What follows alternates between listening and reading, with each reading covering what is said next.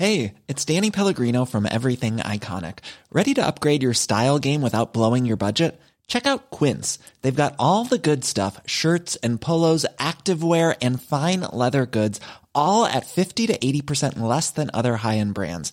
And the best part? They're all about safe, ethical, and responsible manufacturing. Get that luxury vibe without the luxury price tag. Hit up quince.com slash upgrade for free shipping and 365 day returns on your next order. That's quince.com slash upgrade.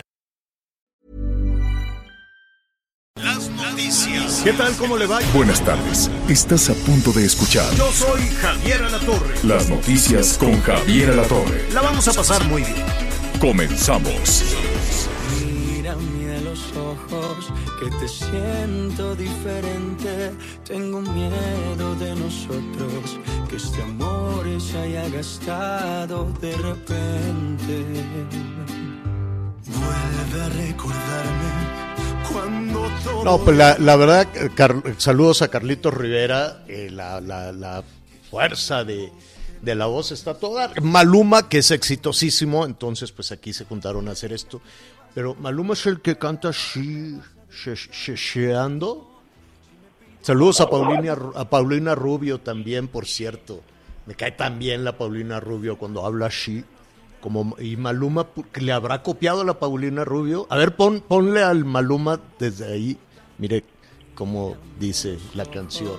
Que te siento diferente. Te siento. Tengo miedo de nosotros. De nosotros. Oiga, eh, qué gusto saludarlo esta tarde calientita, 30 grados en eh, el sur de la, de la Ciudad de México. Al ratito, al ratito pues ya estará, no, en un ratote, porque luego la temperatura por ahí de las 5 o 6 está calientito. Anita Lomelí eh, está trajinando por allá en Palacio Nacional, al ratito nos vamos a, enlazar eh, con ella. Y Miguel Aquino, qué gusto saludarte, ¿cómo te va? ¿Cómo estás, Javier? Muy buenas tardes. Saludos a todos nuestros amigos, a toda la gente que nos acompaña en México y más allá de nuestras fronteras. Con el gusto también de saludarte. Oye, 30 grados en este momento en la Ciudad de México. Bueno, no tanto, pero como está muy caliente la Ah, cabina, oye, es aquí que el te- termómetro dice. Oye, es que te iba a decir, este, pues hoy nos superaron en el sureste. En este momento aquí tengo el termómetro y ahorita tenemos 27 grados centígrados en la zona de Quintana Roo. Pues y el así, cielo así andaremos aquí. ¿eh? Está- estamos parejos, estamos parejos. Eh, esta es la temporada, ya empieza la, es invierno todavía, pero pues ya empieza la temporada calientita con el sol radiante, una mañana transparente, una mañana muy, muy eh, bonita. Oiga, información en desarrollo, pues los diputados están discutiendo ya el dictamen para la eh, regularización del consumo lúdico de la marihuana. Aquí estuvimos hablando ya con algunas diputadas, está en proceso, está en desarrollo, le estaremos eh, informando cuál es la decisión. Todo indica que si ya se aprobó en comisiones, pues ya se va a convertir en, un, en una ley. Hay, desde luego, algunas partes este, todavía, todavía nebulosas eh, en términos de si se va a permitir el, eh, el consumo lúdico, no sé por qué le ponen lúdico, que lúdico viene de juego, más bien es un asunto recreacional, es decir, que, la gente que le dé la gana va a poder traer una cajetilla de, de con cigarritos de marihuana y, y que no pase nada, pues, ¿no? Eh, yo siento, Miguel, salvo tu mejor opinión y la de nuestros amigos, que por cierto nos llamen y nos digan, eh, ¿cómo va usted a poner este tema en su familia? ¿No? ¿Cómo va Sí, a poner sí. este tema si llega tus, tus, sus- tus hijas este, y te dicen, papá, ¿quieres un cigarro? Aquí tengo, mira, ya la ley me permite traer estos cigarros de marihuana. Entonces, sin duda. creo que el tema hay que platicarlo, hay que discutirlo, es un asunto de libertades, sí, es cierto, es un asunto también eh, de derechos, sí, es cierto, ya es una ley.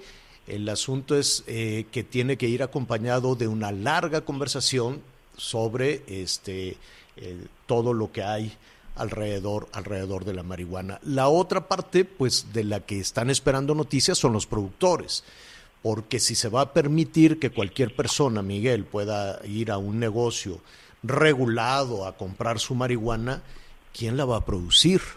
Sí, son dos temas, sin duda son dos temas muy importantes, la producción y la distribución, eh, que al final pues es como cualquier cadena ah, pues eh, que tenga que ver con agricultura, Javier, porque finalmente pues es una actividad de la agricultura, ¿no?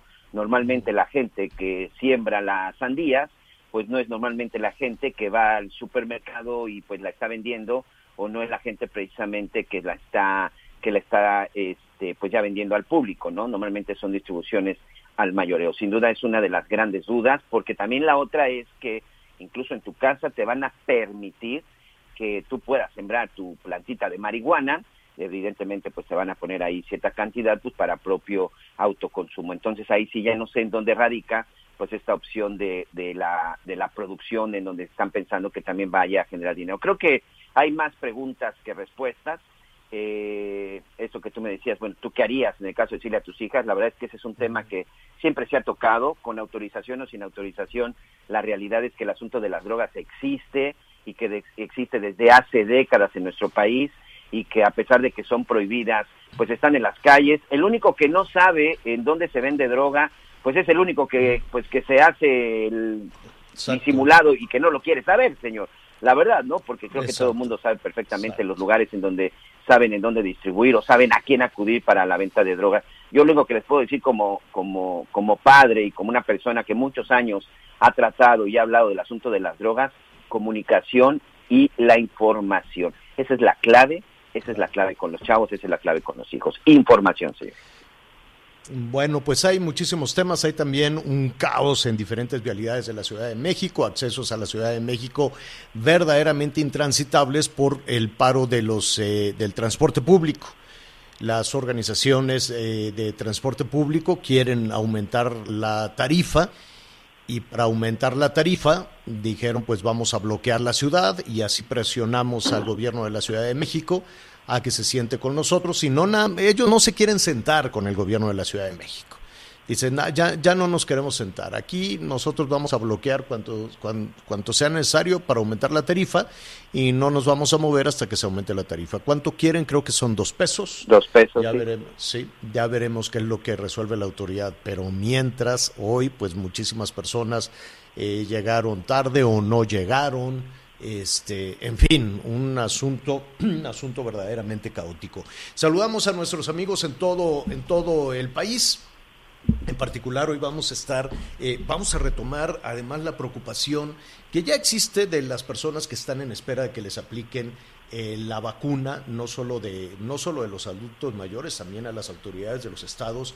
Mira, em, Nuevo León, saludos allá Nuevo León, Tamaulipas, que si no me equivoco fueron de los dos que han levantado la mano para decirnos estás mandando la vacuna caliente. Y cuando decimos caliente es literal. Y hasta yo, yo, la verdad, Miguel, ya no entiendo a, los, eh, a las autoridades de, de salud. Cuando dicen una cosa y al ratito la pueden cambiar con una ligereza impresionante. Nos dijeron hasta el cansancio, no nada más en México, sino en varias partes del mundo, que las vacunas tienen que estar frías, tienen que estar en temperaturas bajo cero. Es más, se hablaba de que la gran dificultad que iba a tener este nuestro país eran los ultra refrigeradores para poder distribuir las vacunas. Luego supimos que los ultra refrigeradores los se fabrican en México, los hacen eh, unas empresas en Tijuana. Después supimos que varios gobiernos habían hecho ya las inversiones para tener ese ultra refrigerador.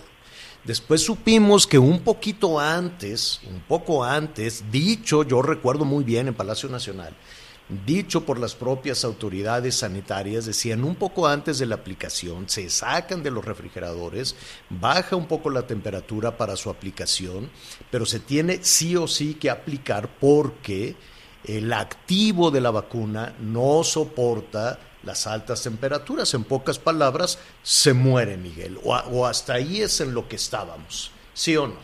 Sí, sí, eso era lo que decían. Incluso algunas, algunos tenían que estar en temperaturas por debajo, como tú bien dices, de los cero grados. Y Ayer, por ejemplo, bueno, pues ahorita la polémica, hoy vamos a platicar precisamente en unos minutos ya con el secretario de Salud del Estado del Estado de Nuevo León, porque aquí el asunto, Javier, es que resulta que pues no llegaron a ese no llegaron a esa temperatura, pero el día de ayer un funcionario de la Secretaría de Salud pues decía eh, pues todo lo contrario, o sea, él explicaba que no necesariamente tienen que estar todo el tiempo en una temperatura de 2 a 8 grados, porque pues muchas veces la temperatura en la que están es de 11 a 12 grados, que también no sé si tú estés pero se mandó se mandó este hombre, dijo que pueden estar durante siete días, ah, o, o, 14, no sé, ahorita lo vamos a escuchar, a 25 grados, ¿eso es un caldo? Sí. A ver, vamos a hablar también con algunos especialistas y la misma preocupación hay en, en, eh, en Michoacán, porque les llegaron las vacunas calientes, en Michoacán, en Jalisco, en donde más, en Guanajuato. Sí, son siete estados exactamente. Ajá. Coahuila, Campeche, Nuevo León, Tamaulipas y Oaxaca. Entonces, este, pues sí, sí está. Antes de, de, ver la manera o, la forma en la que em, los, eh, los gobiernos de los estados están pues preocupados por esta situación, se puede aplicar, no se puede aplicar, se echó a perder, qué van a hacer, las van a regresar y a quién se las van a regresar, cómo las van a regresar, en fin, esto pues abre muchísimas interrogantes. ¿Qué, qué dijo el, eh, pues eh, López Gatel? Creo que sigue todavía en proceso de, de, recuperación, si no me, si no me equivoco, Miguel. Así es. Y este, ¿quién está en su lugar allí en Palacio Nacional? Mira, el día de ayer parte de la conferencia fue este Rui López Ridaura, director general del Centro Nacional de Programas Preventivos y Control de Enfermedades, fue de los este, de los que estuvieron dando ayer la, conferencia de prensa junto con el doctor Amolía. Y aquí, aquí tengo precisamente parte de lo que dijo y también vamos a escuchar parte de la entrevista. Leo textualmente y rápido, señor. Dice, eh, de acuerdo con las indicaciones de Sinovac, esta vacuna puede permanecer más de siete días hasta 25 grados sin perder su potencia y que de mantenerse esa temperatura empezaría a perder su efectividad hasta el día 14. El funcionario aclaró que no hay ninguna razón para no usarlas. Así le respondía al titular de la Secretaría de Salud de Nuevo León. Y al ratito vamos a platicar con el titular de la de la de salud de, de Nuevo León. De hecho, pues tenemos las declaraciones del funcionario Mire, cuando se le preguntó, cuando se le preguntó a este vocero de la Secretaría de la Secretaría de Salud, a Ruy López, Ruy López Ridaurua, ¿no? Él es efectivamente el director general del Centro Nacional de Programas Preventivos y Control de Enfermedades. Está larguísimo el tema. Pero se le dijo, oiga, ¿qué pasa con las vacunas cuando no mantienen esa temperatura congelante? que eso es lo que estábamos oyendo, ¿no? De que de esa manera se tenía que trasladar. Después escuchamos que la vacuna china no requería esas temperaturas de menos 70, ¿no? Y eso ya era pues una gran, una gran ventaja. Creo que la rusa tampoco requiere esa temperatura de, menos 70, pero sí requieren estar en refrigeración. Hasta donde tengo entendido, todas las vacunas, incluida la de la influenza, incluida la de la influenza, este, cuando te la aplican vienen en unas hieleras, la sacan de la hielera y este, porque se tiene que mantener a muy, muy baja temperatura. Pues yo quiero suponer que la de eh, que la, del, la del COVID-19 también. ¿Qué dijo este funcionario? Vamos a escuchar.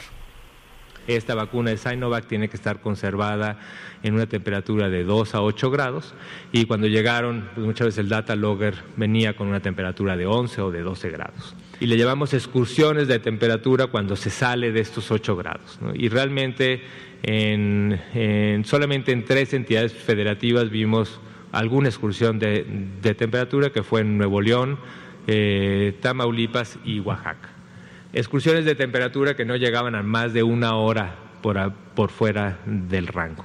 Y no, la decisión fue que no, que son estos estos eh, momentos de temperatura que fueron no fueron suficientes o no fueron este, digo, suficientes en tiempo ni en intensidad como para eh, inactivar la vacuna. Entonces, el día de hoy también se hizo la dictaminación, se, se, ha comunicado a cada una de las entidades que no hay ningún problema para usar estas vacunas.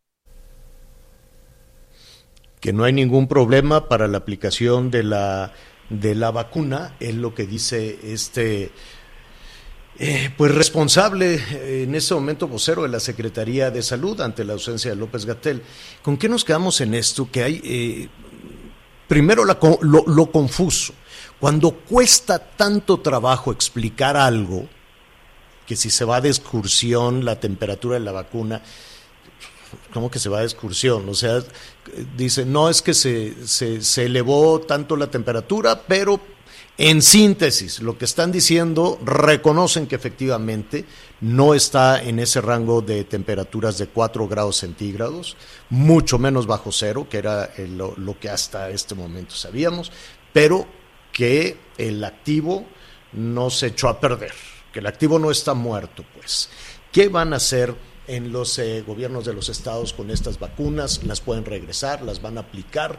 Yo le agradezco a Manuel de la Oca Vasos, el secretario de Salud del Gobierno de Nuevo León, que, eh, como siempre, atienda estas eh, comunicaciones. Secretario, ¿cómo estás? Gusto saludarte.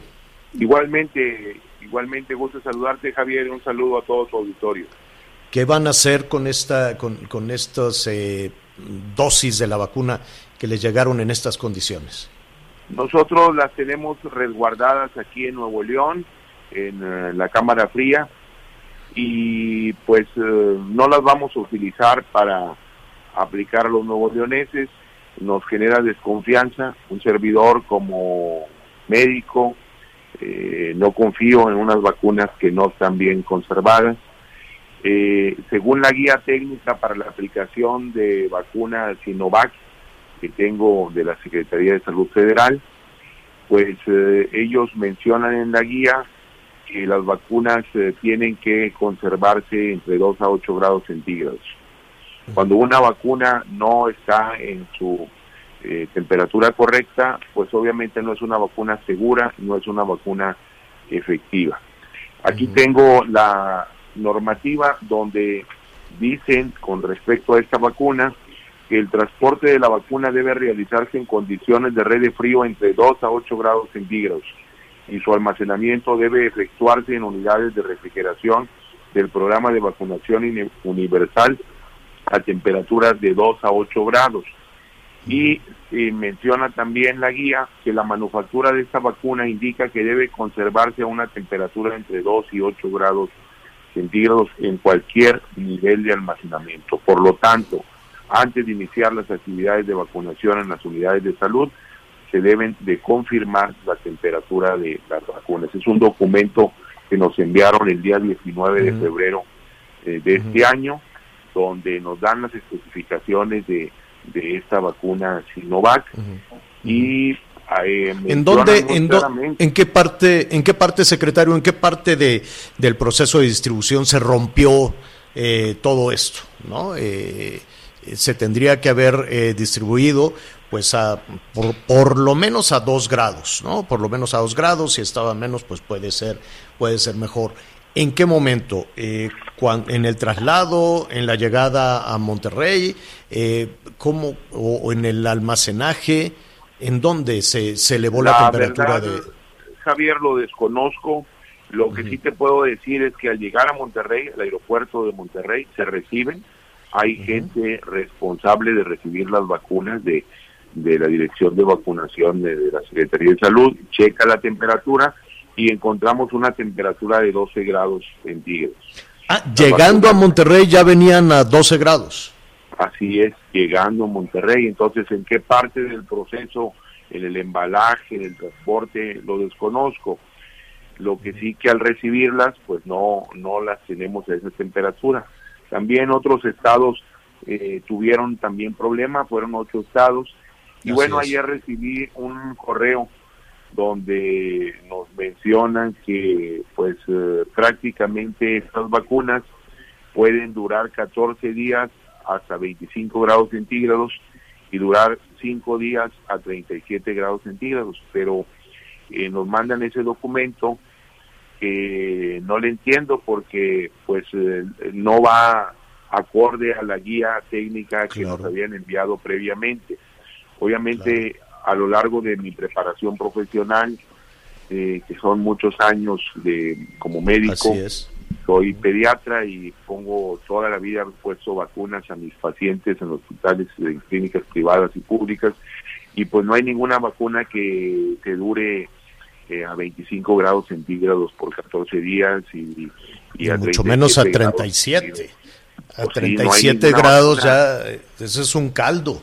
O sea, ¿qué pues, sucede con una vacuna? ¿Por qué? para entender un, poco, secretario, estamos platicando con el doctor Manuel de la Oca Vasos, el secretario de Salud de Nuevo León. ¿Por qué una vacuna, no solo la del COVID, la de la influenza o la que se les aplica, eh, desde luego, los, los pediatras a niñas y niños, por qué se tienen que mantener a bajas temperaturas? Porque es su conservación de la vacuna para que no pierda su efectividad. Una vacuna que no está en buena conservación, en buen almacenamiento, pierde su efectividad, ya no es una vacuna segura, se tienen que desechar, se tiran las vacunas.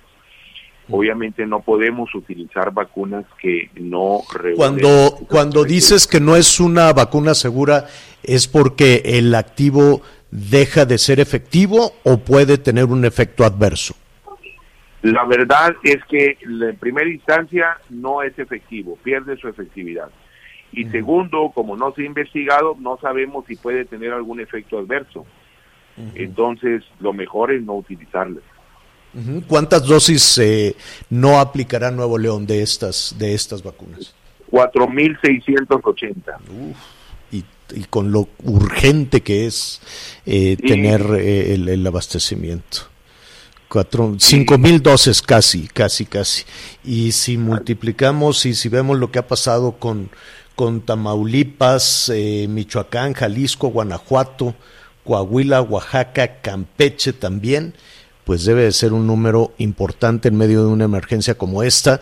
Aquí lo, lo, lo interesante, lo, lo, lo urgente además es saber qué pasó es saber qué pasó, no para que se utilice políticamente, secretario, habrá que saber qué pasó para evitar que esta, que esta situación se repita, porque ahorita ustedes alzaron la mano, pero pues en las otras eh, entidades donde se dan cuenta de esto, quiero suponer, yo quiero suponer que es la primera vez que sucede, porque si en alguna entidad se dieron cuenta de esto y guardaron silencio, eh, puede ser terrible, ¿no?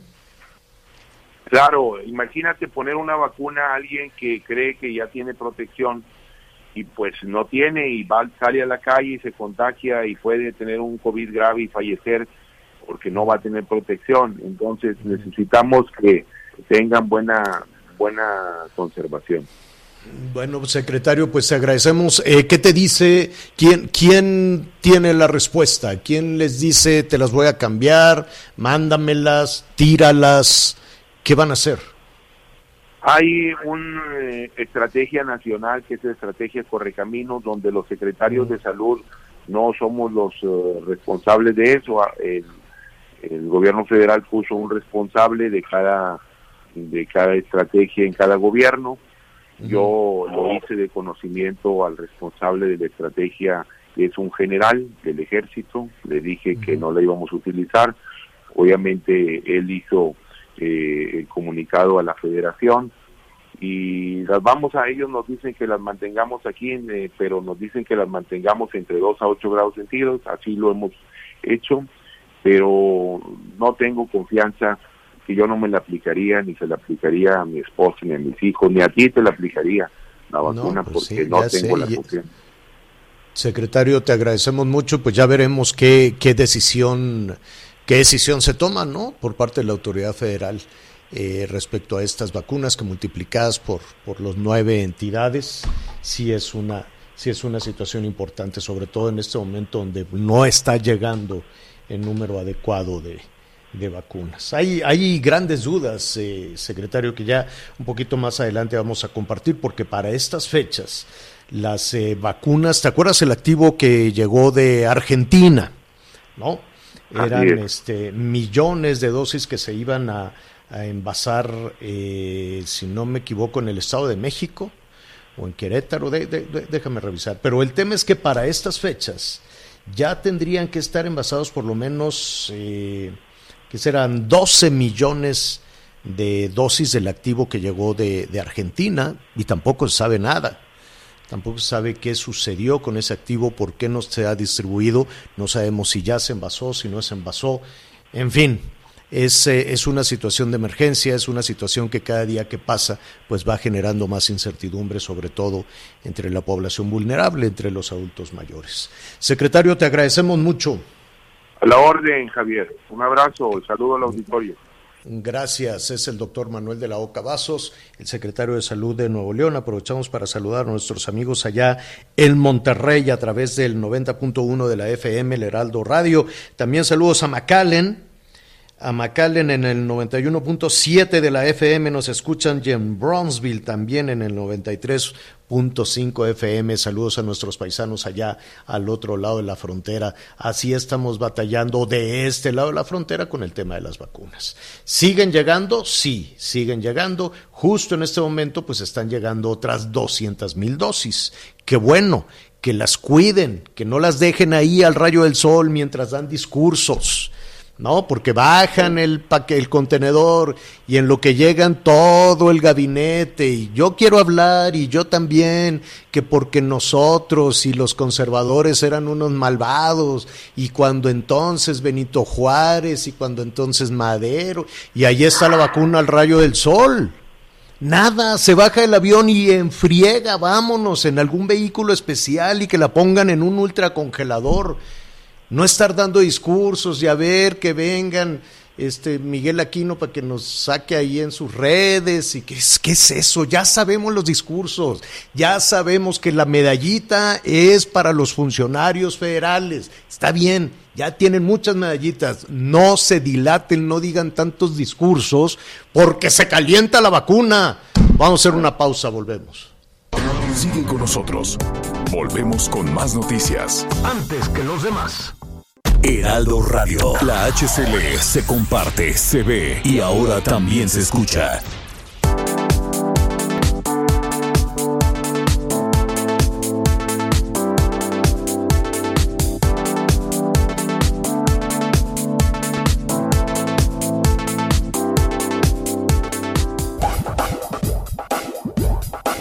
Todavía hay más información. Continuamos. Las noticias en resumen. Un juez federal emitió un auto de formal prisión en contra de Ricardo Antonio Lavolpe, exentrenador de la selección nacional y del equipo de las Chivas del Guadalajara. Esto por las acusaciones de atentados al pudor y hostigamiento sexual hechas en 2014 por la podóloga Belén Conorado, precisamente de las Chivas. Este miércoles inició la jornada de vacunación de adultos mayores de 60 años en la alcaldía Escapotzalco, en la Ciudad de México. Le corresponde a las personas cuyo apellido empieza con la letra A y B el día de hoy. La Cámara de Diputados aprobó la Ley General de Educación Superior, con la cual se espera garantizar la gratuidad en ese nivel a partir de 2022. Todo esto será de manera gradual. Y hoy el dólar se compra en 20 pesos con 77 centavos y se vende en 21 con 30 centavos. El reporte carretero. Muchas gracias, saludos a todos nuestros amigos hasta el estado de Colima. Mucha atención, se registró un accidente por la mañana. En este momento ya fue retirado un tráiler y la casa. Fue en el kilómetro 6 de la carretera que va de Ciudad Guzmán a Colima. Sin embargo, hay tierra, combustible y aceite en la cinta asfáltica. Así que por favor, cuando usted pase por el tramo del Trapiche, hay que manejar con precaución. Y en Guanajuato se habilita carril de circulación por un accidente también en el tramo que va hacia la zona de Zapotlanejo. En este momento la alternativa es ir de la zona de Pénjamo hacia La Piedad. Y finalmente, para nuestros amigos también en la zona del estado de Morelos, hubo un accidente en la, altura de la zona de La Pera, esto en dirección a Cuautla. Ya también fueron retirados los vehículos. Sin embargo, extreme precauciones.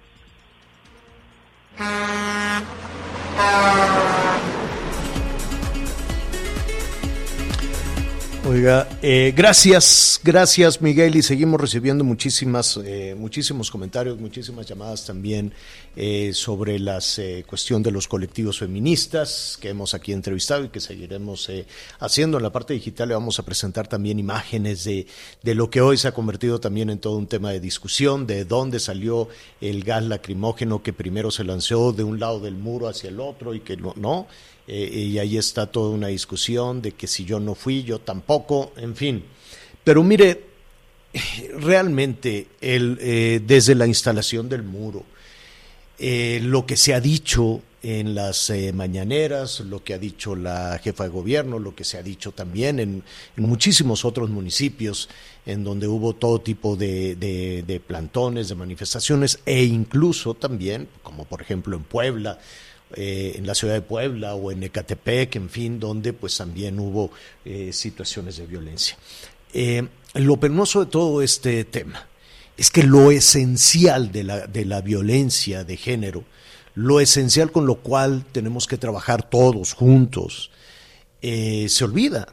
Y esto se, se convierte en una discusión de, este, política, una discusión electoral, una discusión de que si los conservadores, los neoliberales, este, los políticos se ponen en primera persona y dicen, no, no es un movimiento feminista, lo que pasa es que están contra mí o están contra mi proyecto, en fin, y la verdad es, es, es hasta insultante para todas aquellas miles, millones de mujeres que están esperando verdaderamente una puerta que les lleve a la justicia.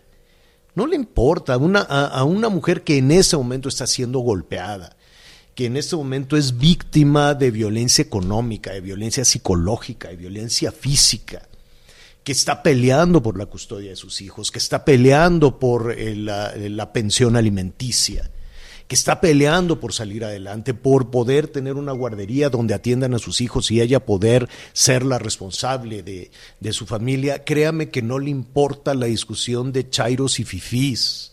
No le importa que si, que, si es que estás contra mí, no, no, no, toda esa discusión electoral que desafortunadamente vamos a tener los próximos 90 días, hay millones de mujeres que en este momento están esperando quien les tienda la mano para ayudarlas en eso que sí es un verdadero drama.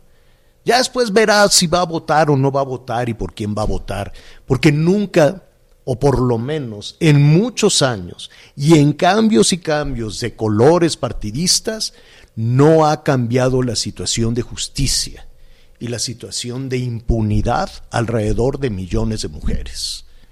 Y eso hay que decirlo como es porque no es un asunto de partidos, como desafortunadamente acabó convirtiéndose este, este tema o estas eh, demandas de, de justicia y atención.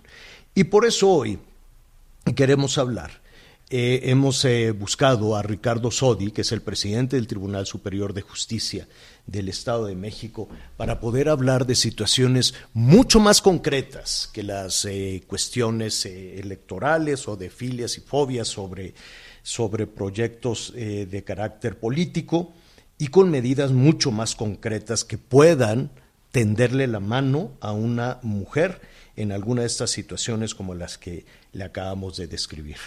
Nos da eh, muchísimo gusto saludar entonces al presidente del Tribunal Superior de Justicia del Estado de México, el magistrado Ricardo Sodi. Magistrado, ¿cómo estás? Buenas tardes. Muy buenas tardes, mucho gusto en saludarlos a ustedes y a su auditorio. Eh, entiendo que en el Estado de México, en medio de toda, en medio de toda esta situación, pues hay un mecanismo que si bien está en la ley, su ejecución era un tema complicado y que tiene que ver precisamente con darle la protección que están exigiendo o la protección que es el, motor de lo que vimos en diferentes partes del país.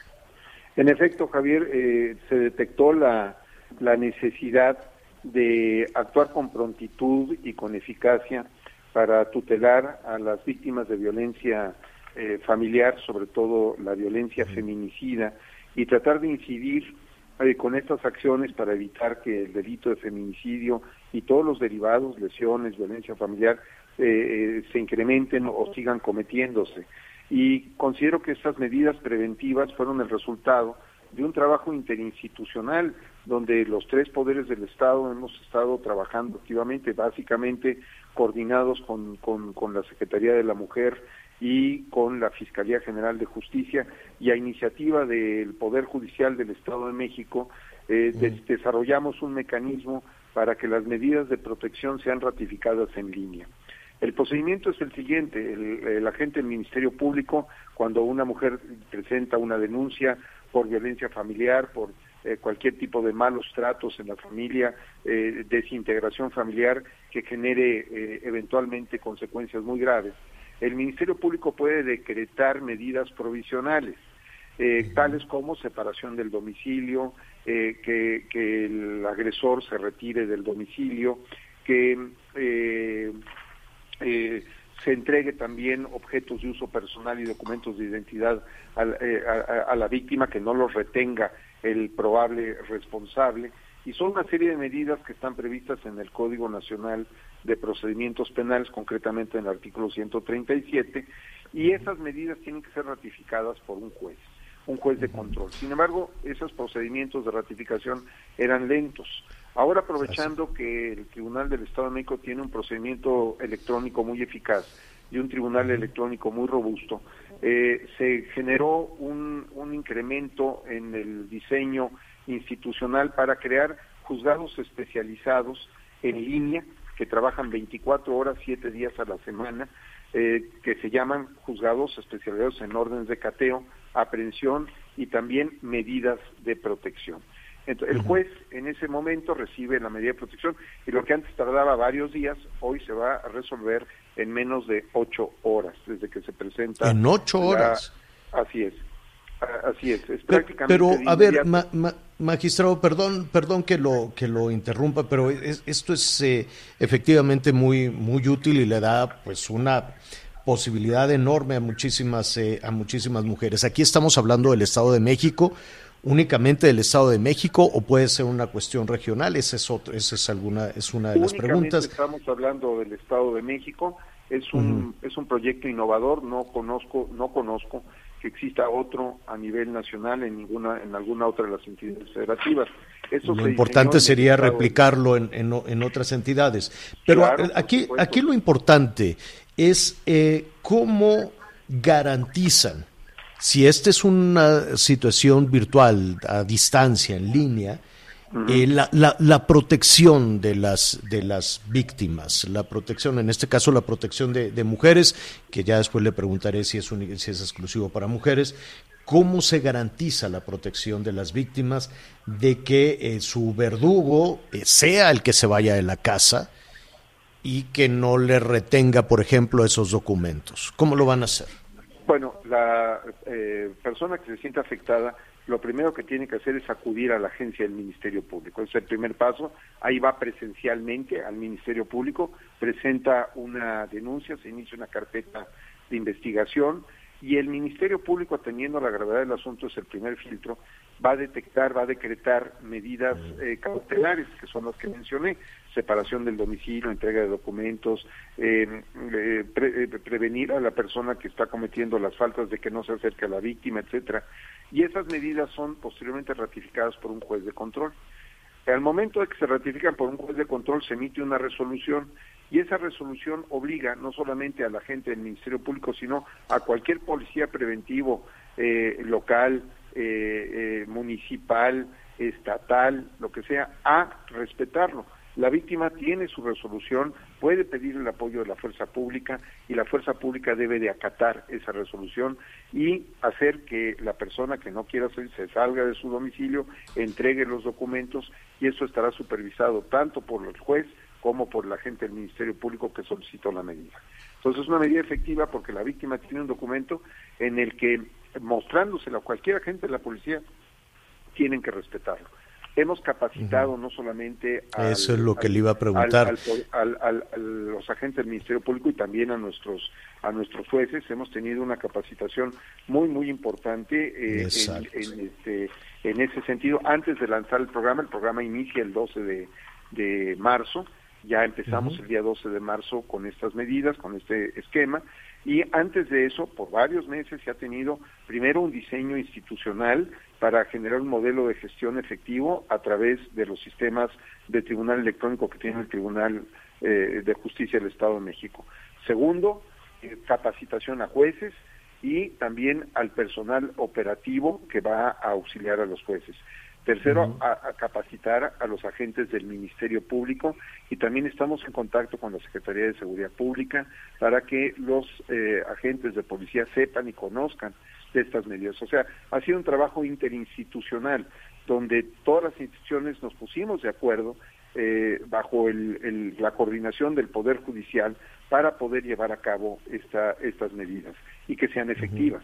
Ahora, la prueba de fuego es ya una vez que estén en práctica, vamos a ver cómo funciona y hacer los ajustes necesarios para que en efecto este sea un mecanismo adecuado para que se reduzca la violencia feminicida en el Estado de México.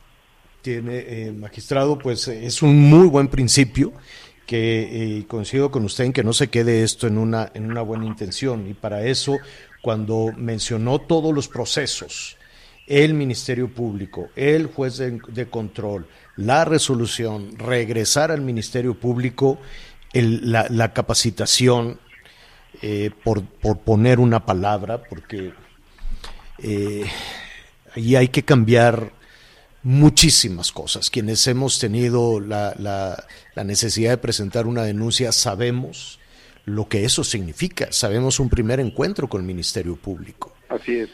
Y es terrible. y en condición de género, en ocasiones, hay que decirlo, pero para las mujeres es peor.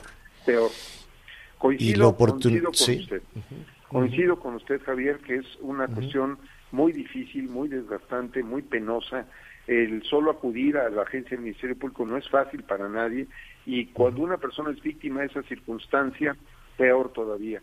Hay una, una revictimización sin duda pero tenemos que fortalecer la actividad institucional, tenemos que capacitar a las personas, tenemos que eh, fomentar la cultura de la denuncia para que eh, podamos nosotros eh, realmente mejorar este servicio.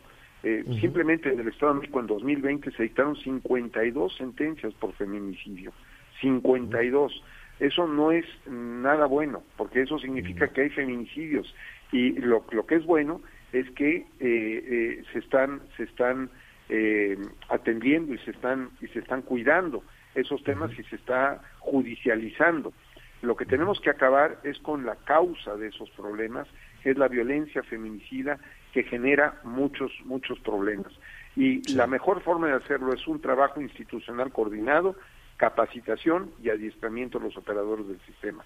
Y, y en eso estamos comprometidos y empeñados. Además, de que esto sea un proceso de eh, evaluación por parte de las instituciones, pero también por parte de la ciudadanía que nos observe cuál, en qué estamos bien, en qué estamos mal para poder hacer las cosas lo mejor que podamos. Claro, pues esto va iniciando, eh, eh, magistrado, nos gustaría estar cerca de, ustedes, del, Tribunal Superior de, Justicia y del propio Consejo de la Judicatura, que eso es una, va a ser una, una herramienta fundamental, ¿no? muy, muy, muy importante para que esto funcione, ¿no? Y a final de cuentas, lo que hemos escuchado en las calles, por lo menos en los últimos tres años, eh, no se quede como una anécdota política, un asunto electoral, sino que avancemos, por ejemplo, con esta ruta que usted hoy nos está señalando. Magistrado, muchísimas gracias. Al contrario, Javier, un placer saludarlo a usted y a su auditorio. Gracias. Es el eh, magistrado presidente del Tribunal Superior de Justicia. Pues una buena noticia que se puedan hacer en línea. Lo complicado va a ser, Miguel, enfrentar, imagínate, una mujer amenazada, una mujer que, violentada por un, por un, por un hombre, ir a presentarse con otros hombres que saben que ahí tienen oportunidad de corrupción, porque luego van a ir a chantajear al verdugo, oye, pues vino aquí tu mujer y vamos viendo, ¿no? más el juez de control, más la resolución, y no, la resolución no salió a favor. Digo, qué buena intención de, de- del magistrado. Ahora habrá que aplicarla. Sí, pero también creo que es muy importante, Javier, que, que hacerle entender a la gente que tenemos que denunciar. A medida Claro. de que no se, en medida de que no se denuncie, mientras no existan las denuncias, no vamos a terminar y no solo con este, con cualquier tipo de delitos. Tenemos que enfrentar una realidad de corrupción, como tú dices, de negligencia, sí, pero al final, bueno, pues tenemos que hacer valer nuestro derecho de denuncia y solamente Claro. así podemos presionar, Claro, ¿no? claro. Y esta es la discusión que debería de dominar, no la de que es que están utilizando a las mujeres para... no. O sea, qué pena, qué insulto incluso para millones de mujeres llevar el tema de justicia a un asunto electoral. Creo que es muy injusto para millones de mujeres. Lo electoral es importante, sí. La política es muy importante, sí, pero en su espacio en donde debe de estar y el día en el que debe estar. La situación de la violencia de género es otra cosa mucho más importante que no debemos de ocultar abajo del tapete electoral. Vamos a hacer una pausa y volvemos. Sigue con nosotros. Volvemos con más noticias. Antes que los demás. Heraldo Radio. La HCL se comparte, se ve y ahora también se escucha.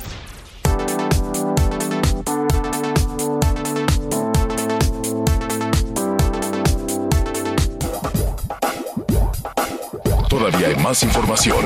Continuamos. Muchas gracias. Regresamos con más en las noticias con Javier Alatorre. ¿Y qué le parece si ahora hacemos juntos un recorrido por el interior de la República?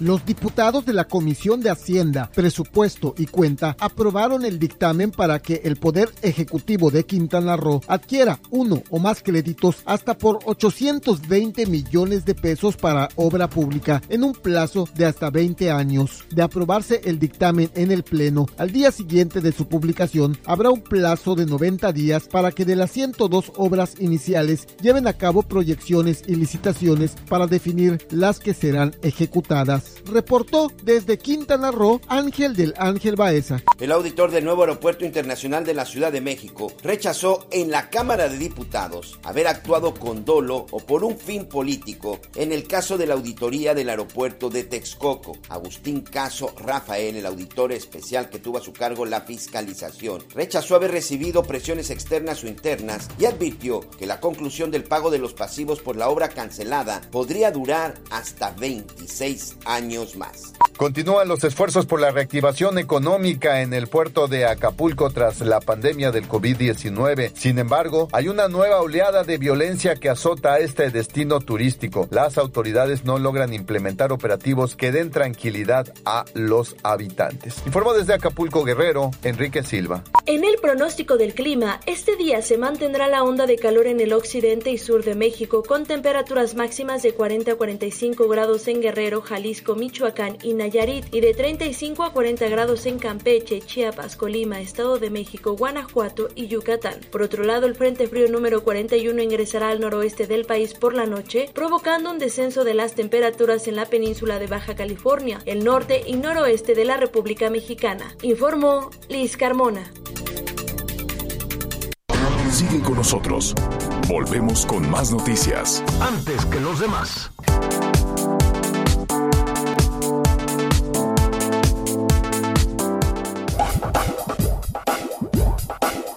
Todavía hay más información. Continuamos.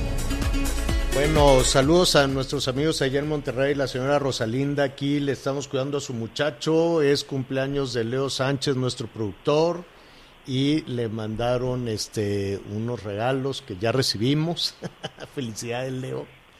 Felicidades y tu mamá te manda recaditos y saluditos. Este, te vamos a hacer pastel al ratito. Pues ya estamos eh, terminando la primera hora del programa, Miguelón. Planning for your next trip? Elevate your travel style with Quince. Quince has all the jet setting essentials you'll want for your next getaway, like European linen, premium luggage options, buttery soft Italian leather bags, and so much more. And is all priced at 50 to 80% less than similar brands. Plus, Quince only works with factories that use safe and ethical manufacturing practices. Pack your bags with high-quality essentials you'll be wearing for vacations to come with Quince. Go to quince.com slash pack for free shipping and 365-day returns.